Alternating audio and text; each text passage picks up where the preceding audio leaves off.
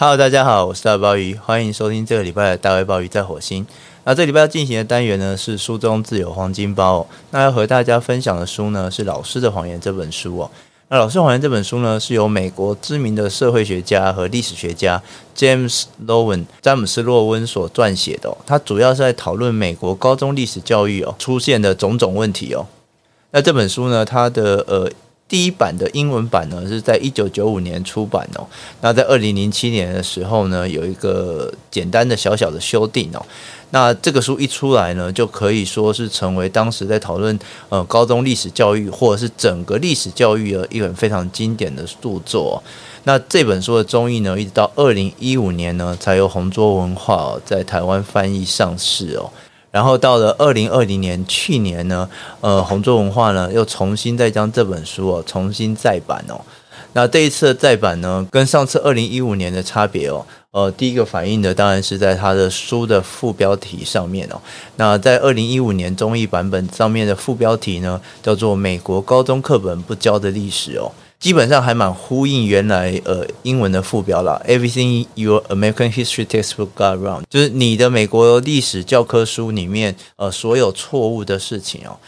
那在二零二零年的新版本里面呢，则换了一个比较可以呼应时事的副标题哦，呃叫做从高中课本拆解，让美国再次伟大的虚妄与希望哦。除了副标的改变以外哦，那这一次再版呢，呃，在封面上也做了一些小小的调整哦。二零一五年的版本呢，是用那个像黑板般的绿色哦，当做书的封面哦。那整个这个构图的感觉，也是以这种黑板老师上课的这一种视觉的感受去呈现哦。那在新的版本呢，呃，主体的呃绘画没有改变，但是在底色上面哦，呃，换成了一个比较笔记本的感觉哦。那一样的还是维持着呃那种上课的那种记录笔记的感受。那不管是呃二零一五年的绿色版本，或者是呃二零二零年的这个白色笔记本版本哦，呃，光是从这个书的这个封面的装帧和编排上面哦，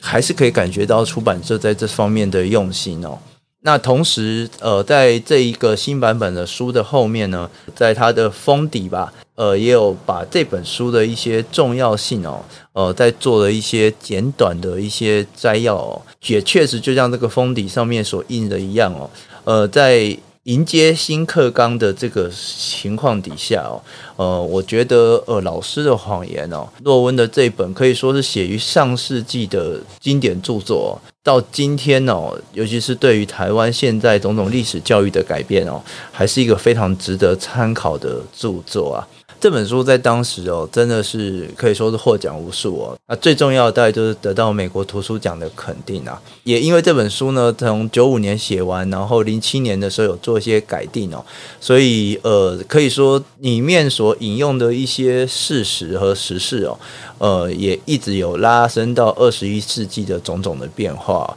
比如说，在这个里面，我们已经可以看到像。九一一恐怖攻击啊，伊拉克战争啊，这些新进的历史事件写进去哦。不过说到这个呢，诶，这也是包包最近呃跟一些年轻朋友在对话的时候的一些感叹啊，就是呃很多我们这个世代觉得好像呃理所当然，或者是用刚刚的形容，就是新近晚近发生的事情哦，呃，对于现在年轻来说，其实应该已经是类似一个怎么讲上古的传说了吗？就拿今天的大学生来说好了，呃，九一一事件是发生在二零零一年哦。其实搞不好今年的很多这种大一的十八岁的新生哦，在当时其实都还没有出生哦。呃，但不管怎么样啦，呃，就一个历史书来说，呃，老师的谎言呢，它里面呢确实是一个非常呃，不是那种。呃，略经响古的那种历史书籍哦，它里面作为一个史学方法的讨论，它里面其实引用了很多呃当代的一些重大的事件哦，作为参考，还有作为说明的范例哦。虽然说它的书名哦，《老师的谎言》哦，嗯，非常的耸动啊，但是呢，这并不是一本哗众取宠的书哦，否则他也不可能受到这么多的肯定哦。那他也不是那种很单纯的，只是要指出哦教科书的内容啊有什么不足啊，或者是什么偏差啊。当然，这本书有这样的反驳的成分在里面哦。它确实也针对美国教科书里面的一些呃观点和一些呃说法哦进行的反驳和指证哦。但是呢，作为一个社会学者，而且并且曾经参与呃历史教科书的编写哦。呃，作者洛温呢，在揭露事实或者是在辩驳事实之外哦，他其实有更深层的想法想要去传达哦。而这个更深层的想法呢，说来复杂，但说要简单呢，也蛮简单的。那就是到底历史是什么东西？到底历史能够发挥什么样子的功能？而在这个功能呢，是如何透过教育，尤其是高中这种中学的教育呢，能够得到传达？和得到彰显哦，在这本书的序论哦，作者就开宗明义的指出来说，历史教科书哦，之所以没有办法吸引学生的兴趣，其中一个最关键的因素哦，就是在于里面有太多太多的细节了。他写到，史实无人记得，因为他们只是一条接一条的记录而已。教科书作者通常倾向于让读者见树见枝。却忽略了要让他们见到值得记忆的林，森林的林。教科书扼杀了意义，因为他们掩盖了因果关系。学生读完历史教科书后，无法连贯的思考社会生活，而这个呢，也就反映了这本书的几个特色。第一个当然是作者讲话的 tone 调，可以说是非常的直接直白。而且某种意义上面哦，是一种有一点怎么说，充满战斗口吻的批判的语调。而另外呢，也就是这本书啊，它最重要的是要强调历史这样学门或历史作为一个教育的领域哦，它最重要的不是在那些细节的描述或者是背诵哦，它更重要的是要去呈现过去事件的种种因果关系哦。所以在这本书里面，反反复复的要强调一种从大结构、大环境出发的一种大角度的宏观思考哦，然后借由这样的思考，想要呈现出历史教育应有的功能，还有怎么样去吸引学生的这种历史教育独特的魅力哦。那所以呢，虽然说这本书呃最早成书是一九九五年哦，那。即使在零七年有做过一些校正哦，但是书中这所有的案例啊，它都是针对美国高中的历史教育而来的哦，所以里面用的这些个案呢，也都是美国历史相关的案例哦。但是呢，即使它已经有一段的时间，再加上它的背景都是美国，但是它却能够呢有一个更普遍性的关照和参照哦。所以即使是在台湾的今天。特别是台湾的历史教育三不五时就会成为一个争论的焦点的时候哦，这本书哦，它所能发挥的效果还是很值得我们参考哦。而这本书呢，它的内容哦，包含序论跟后记哦，总共可以说有十五个章节哦。那在一开始呢，呃，作者就在序论里面点出了整个问题的核心，那就是多数人哦，都大概了解历史的重要。然后呢，大概多数人呢，也都在人生的不同阶段哦，会被以历史当做素材的相关创作所吸引哦。但是历史呢，却常常被学生哦当做最无聊、最乏味的一个科目哦。作者洛威认为呢，造成这样的矛盾哦，关键的原因呢，不是历史这个学门本身的魅力，而是出在教科书的内容哦。他认为，往往那些历史教科书呢，都非常的厚重，里面呢，哦，巨细靡遗的，呃，希望能够记录各式各样的细节，结果就成为了一个呃庞杂的，让人家提不起兴趣哦，不知道如何读起的，甚至有一些害怕的大部头的书哦，而分量跟这种细节的庞杂，就已经是很严重的问题了。但另外的问题呢，可能又出在说，这些历史教科书的内容叙述哦，多半都没有什么新意哦，然后刻意的将冲突哦，或者是说悬而未决的这种历史的这种争议哦，给排除哦，然后务必是要提供一个可以让学生了解历史解释的一个标准答案哦。而这样的一个标准答案呢，它在背后呢，照洛温的讲法，在美国教科书里面所提供的标准答案呢，又隐隐含着某种爱国主义的灌输哦。那他认为这些呢，不管是内容的庞杂，或是说内容的这种呃标准答案式的给予哦。造成了在教学实务上面的各种困扰哦，那同时呢，也令学生呢远离了历史知识该有的本质。洛文认为，历史是以证据与理性进行的激烈辩论哦，教科书却让学生以为历史是必须学习的事实。也换句话说，用比较白话的方式来解释这个概念的话，就是洛温认为历史其实是应该是辩论的，是应该是让学生学习怎么样基于史实进行辩论哦，而不是单纯的给予一个简单的一个标准答案的事实进行背诵或去记忆哦。历史应该要去刺激思考，而不是一个。给予标准答案的限制思考哦，那接下来的各个章节哦，他就引用了各式各样美国教科书的实例哦，然后指出美国教科书所存在的偏见哦，来说明这种传统标准答案的大量知识背诵的历史教科书哦，是多么的失败哦，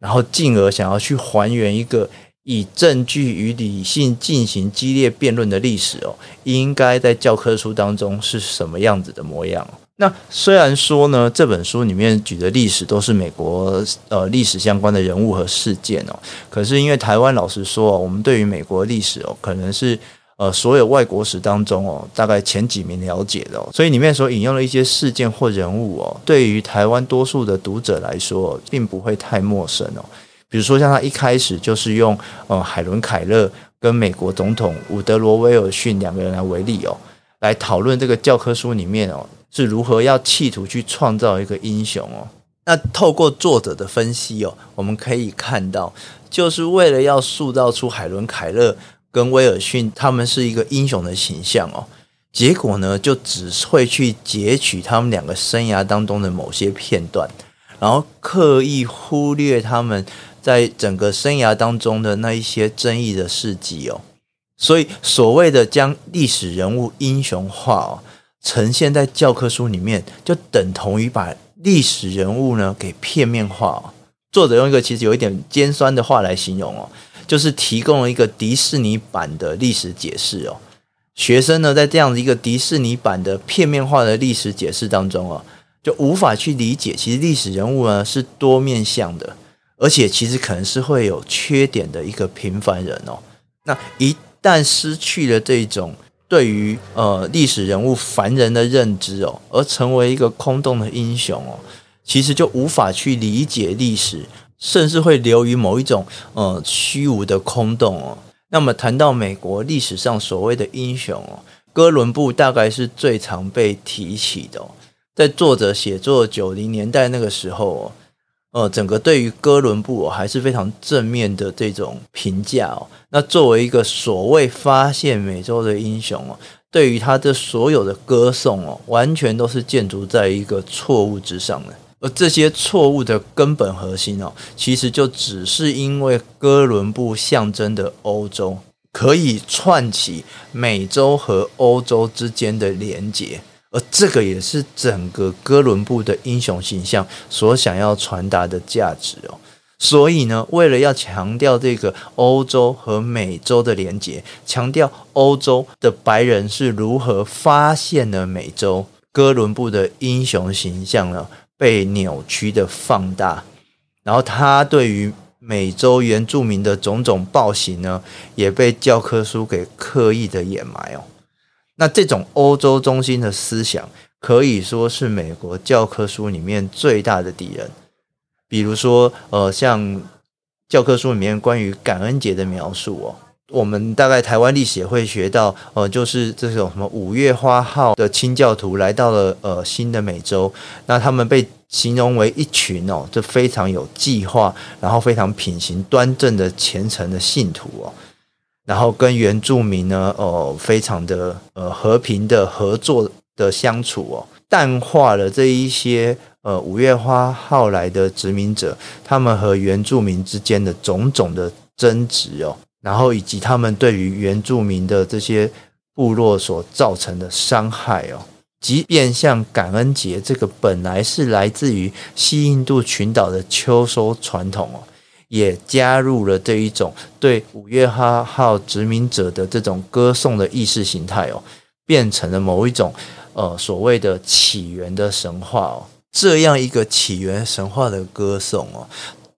让学生没有办法在理解历史或在了解过去的过程当中学到正反论证的能力哦。甚至是在不自觉的情况下面哦，吸收了错误的理念和意识形态哦。原住民的刻板印象就是非常好的例子哦。在美国多数的教科书当中哦，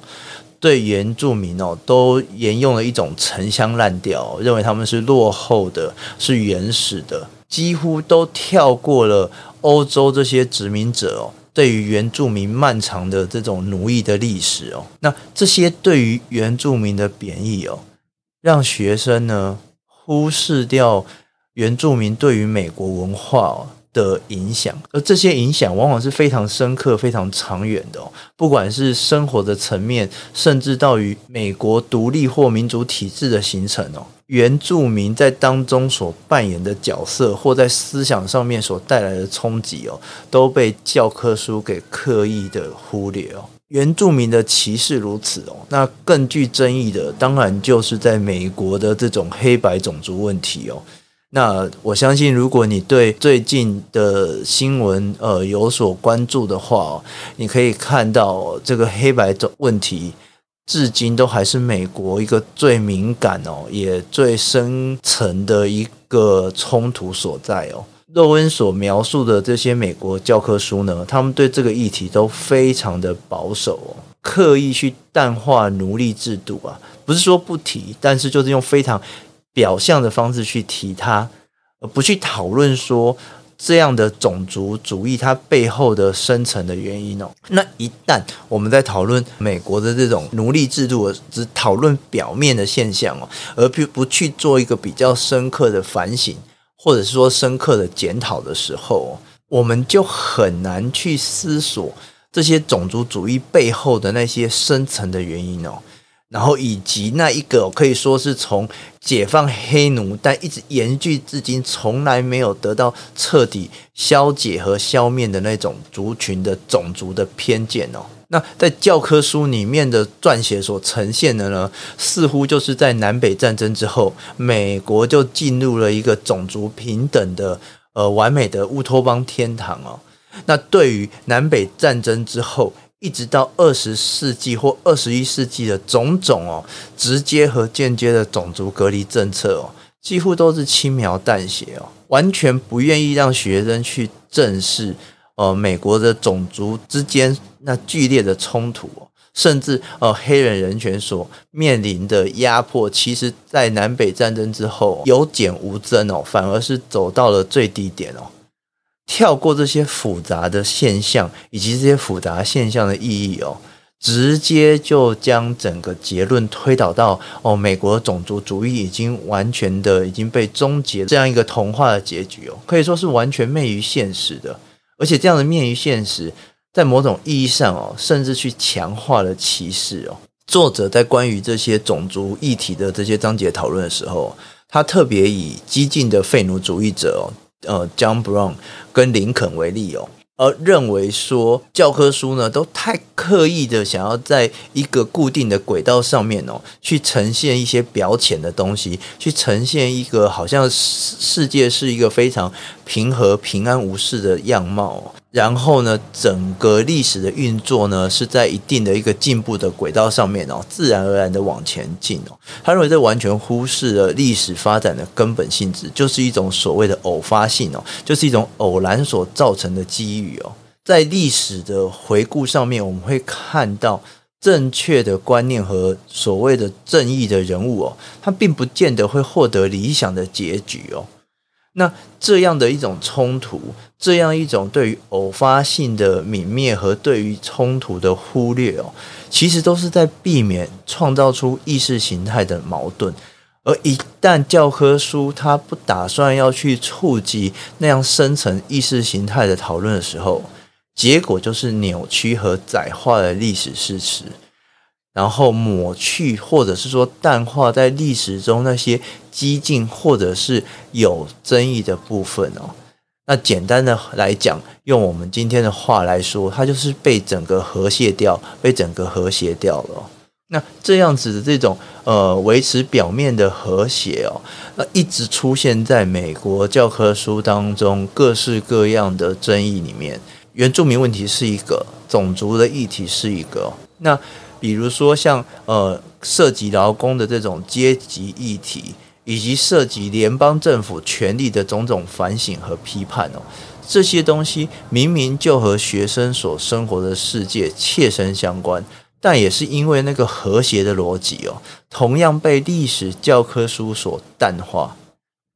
洛温认为，美国的教科书它并不处理劳工史，也不会去讨论社会阶层。只是不断的用教条般的词句哦，反复的去诉说哇，中产阶级在美国的胜利哦，完全忽视了在此时此刻的当下哦，劳工阶层所面临的压抑哦，还有整个中产阶级的空洞化哦。那造成这样的一个原因呢？造成这样一种和谐书写的原因呢？在洛温看来，是因为。整个教科书的编撰哦，呈现的是某种精英的观点，是一种由上而下的视野哦。那这样的一个精英的观点，一个由上而下的视野呢，刻意的会去抹去了社会的不平等，而去英雄了美国这样的存在。作为一个英雄化的美国，它是不可能会有缺点或者是弊端的。在教科书里面所呈现的联邦政府，用洛温的词汇来说，真的是已经近乎阿谀奉承了。对于外交政策都是正面的，那一些美国对于中南美洲、非洲、中东地区的干预啊，而造成种种的这些负面的反效果啊，多数都保持缄默。洛温认为。教科书当然不用包含对于政府所有这些呃诡诈的行为，这些所谓为恶的作为呢进行记录，但至少必须要保留对一些重大的案例进行深入的分析和探讨，因为唯有建立这样一个分析和探讨，学生才能够借由历史了解去面对现实的那一种批判和思维的能力。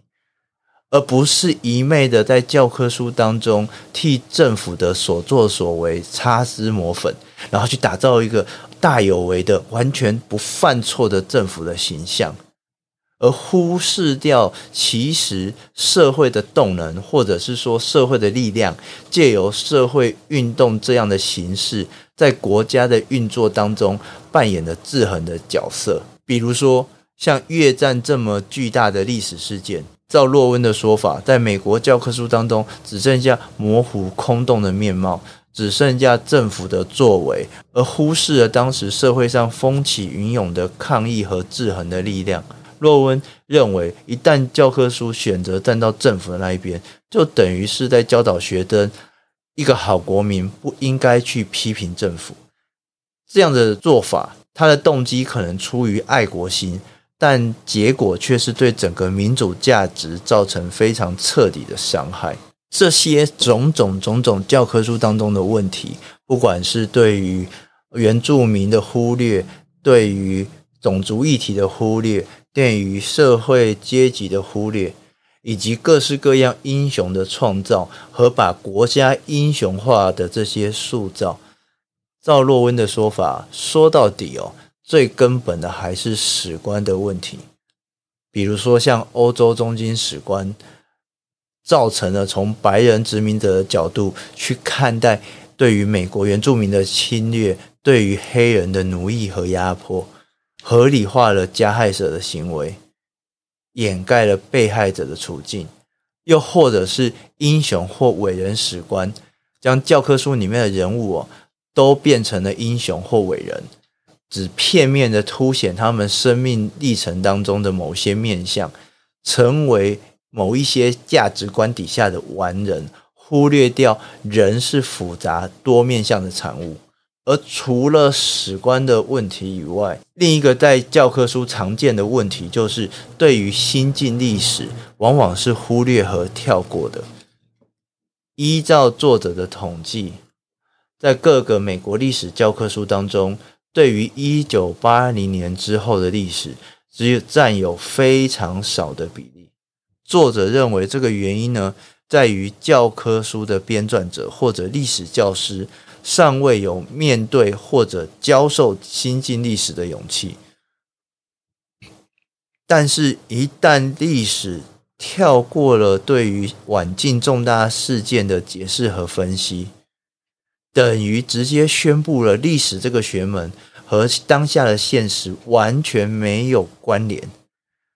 然后也等于是宣布了学生在历史课当中学不到任何一个有助于帮助解释当前世界的内容。作者分析这个背后的心态，认为这样的忽视呢，其实显现了某种单线的进步史观，也就是说，把历史当作从落后到进步的过程。我们所身处的时代，相较于过去是最进步的阶段。所以当前是不可能会有什么争议的，是一个非常完美的样貌。那这样的一个东西，先不管它听起来多么的荒谬，这样一个单线的脉络，它会淡化或者无视掉在各个不同时期的不同的声音，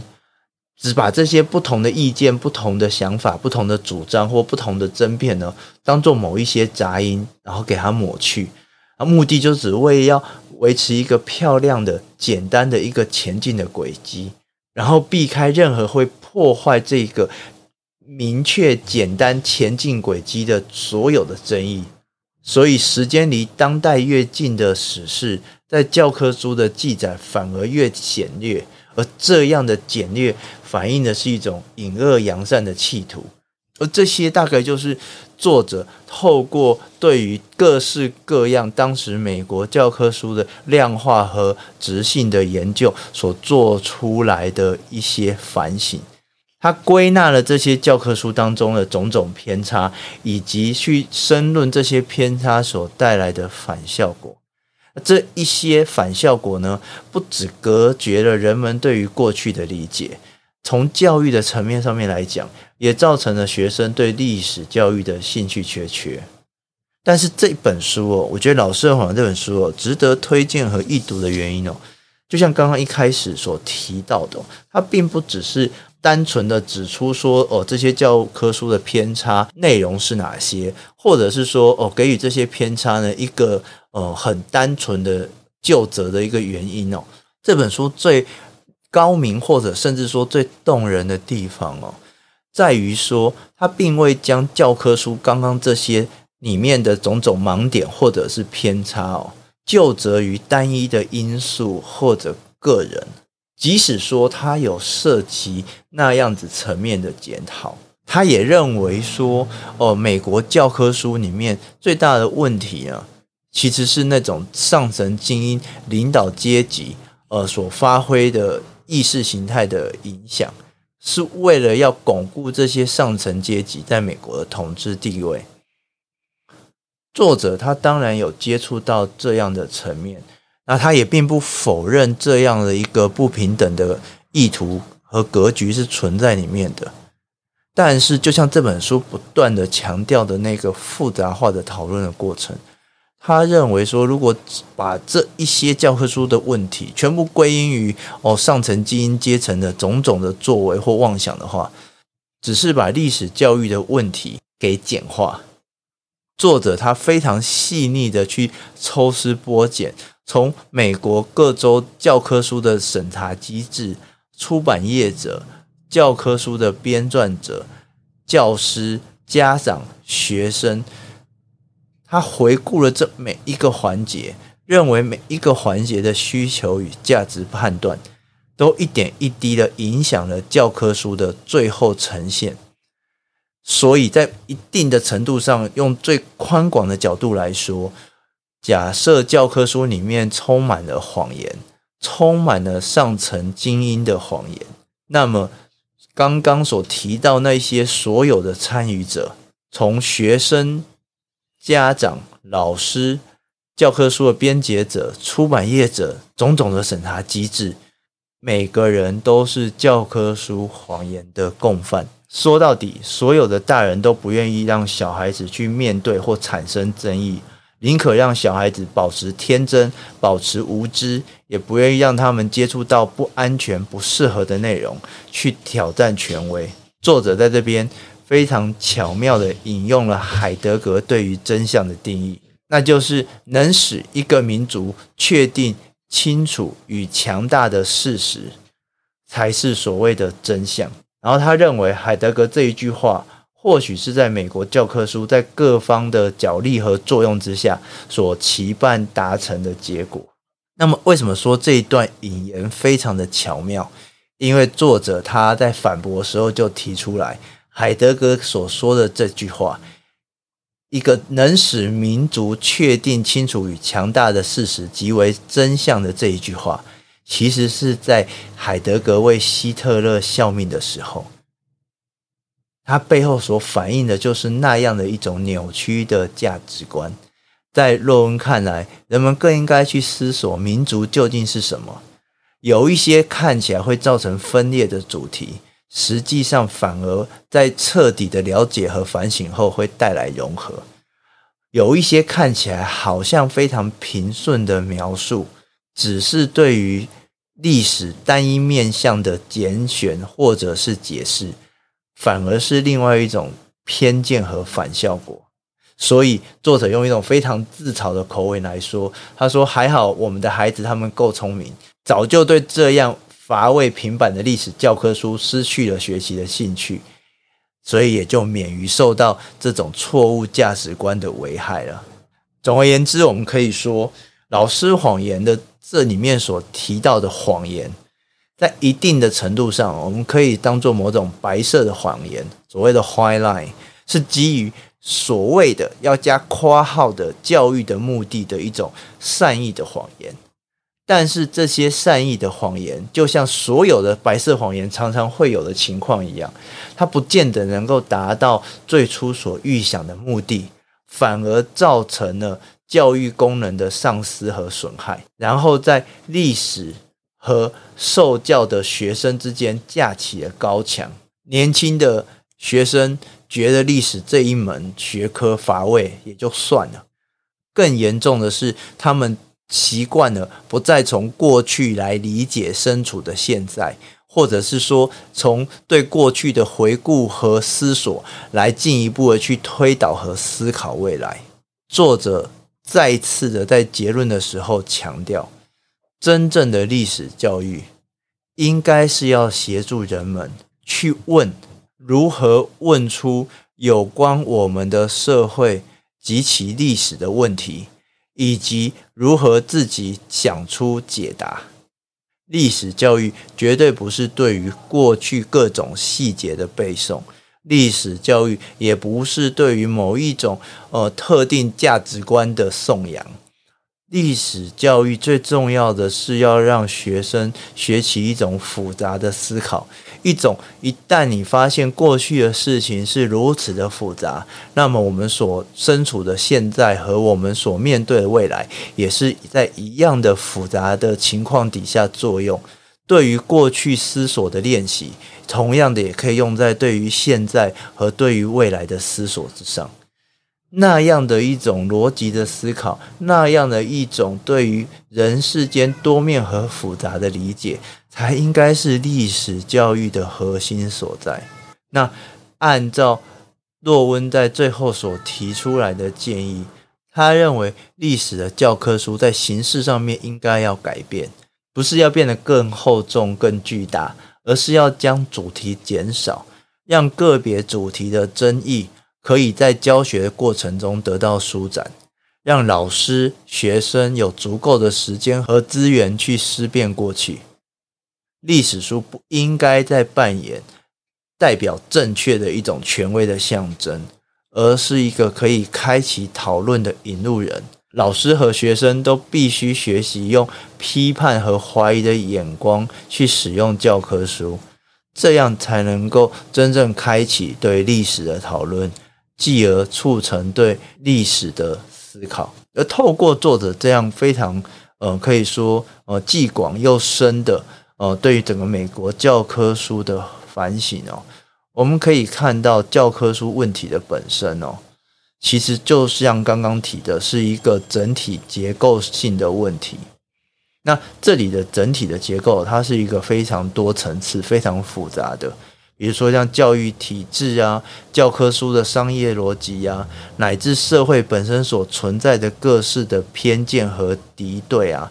彼此架构在一起哦。那教科书只是这些不同结构交相作用底下某一种共业。因为问题它不是单一因素的，所以我们大概也可以确定，这世界上不会有一个哦可以马上就解决所有教科书缺陷的一吃就见效的良药哦。真正的关键问题就在于说，在这个社会上，一般人到底怎么去看待历史，然后期待怎么样的历史教育？如果多数人的观念里面，历史都是一个非常窄化的，历史教育都是灌输的。那么，在形式上面再多的改变哦，都只是在表面上面的治标而已。真正的历史教科书的反省或者是改变，除了教科书本身以外，更大的挑战其实就是要试着改变社会上一般人对于历史的想法，对于历史的理解。那要达到这样的想法和理解，也就必须要去。保持一个呃开放的讨论的态度，而这样开放的讨论的态度，才能够打开人们对于历史既有的成见和偏见，发展出对话的可能。那样的一种可以尊重他人立场，可以在没有私利的讨论底下进行开放式的沟通和讨论，形成一种对过去了解的。一种共识，